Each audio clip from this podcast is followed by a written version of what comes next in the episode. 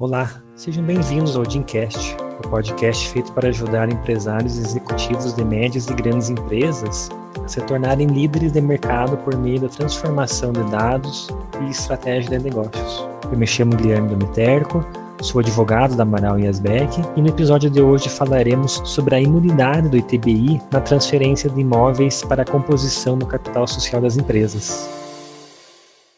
será a imunidade do ITBI na transferência de imóveis para a composição do capital social das empresas. Tivemos duas decisões judiciais bastante importantes recentes aí que mudaram o panorama e a situação jurídica desse tributo do ITBI nessas operações. E aqui então, vamos dividir em duas partes aqui nosso podcast para falar primeiro, e talvez a decisão mais importante, que foi proferida em agosto do ano passado pelo Supremo Tribunal Federal, que foi afastado, no caso a incidência, né, garantiu-se a imunidade do ITBI nas operações aqui de transferência do imóvel para a composição do capital social. Ou seja, então o sócio imóvel está no, no, patrimônio jurídico do sócio enquanto pessoa física e ele quer trazer esse imóvel para a pessoa jurídica. Nessa, nessa operação, formando aqui, né, compondo o capital social, não há a incidência do ITBI. Embora os municípios ainda exijam né, esse pagamento desse tributo, né, o Supremo isso já garantiu, alguns municípios já estão adotando essa, essa orientação, outros ainda não. Óbvio, eles querem exigir né, pagamento do tributo, porém, seja através de algum requerimento ou mesmo através de uma ação judicial, já consegue afastar a incidência do ITBI nessa operação. A decisão do Supremo, ela acabou, ela a princípio, ela situou as empresas que têm como atividade principal a, a compra, venda, o aluguel ou arrendamento mercantil de bens. Então, a princípio,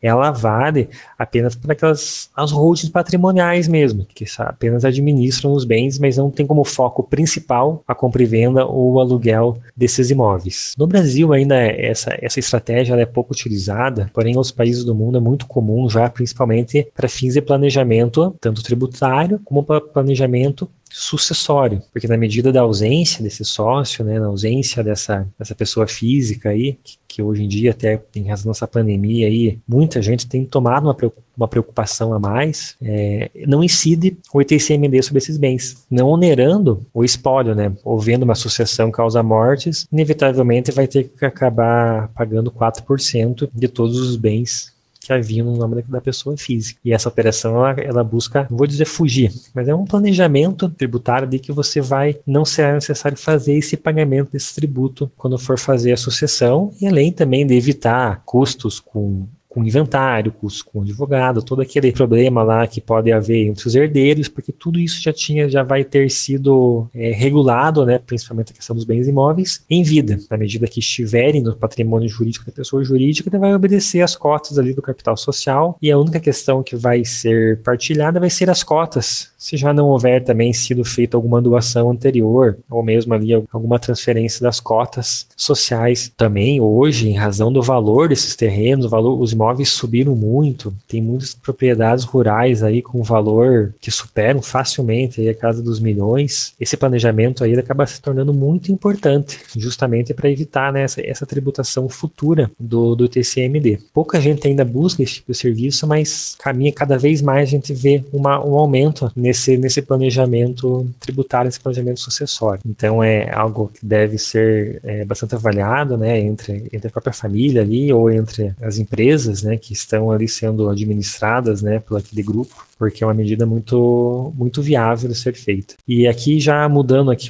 estendendo já um pouco mais, tivemos outras decisões, isso já não em grau de Supremo Tribunal Federal, mas em grau de tribunais de justiça de alguns estados, que estenderam essa decisão do Supremo de agosto também para as empresas que têm como foco a compra e venda e o aluguéis de bens imóveis. Isso é uma questão ainda bastante recente, bastante inovadora, que ainda não há uma, uma posição definida sobre esse assunto, porém a gente já começa a observar que já caminha para estender isso também para as outras empresas do setor imobiliário. Óbvio que seria uma grande perda de renda, de, uma grande perda de faturamento para os municípios, no caso, porém é uma boa, é uma grande oportunidade para reduzir o valor de imóveis porque à medida que você acaba afastando o ITBI dessa operação aí, consegue ser, isso acaba sendo repassado também para o consumidor final e, consequentemente, o valor dos imóveis pode chegar um pouco mais barato, eh, ou até mesmo, né, esse aumento de preço que a gente que vem vivenciando aqui pode ser suprimido, né, um pouco ali, tornando o bem mais acessível, né, a população brasileira tão carente, né, de casa própria e,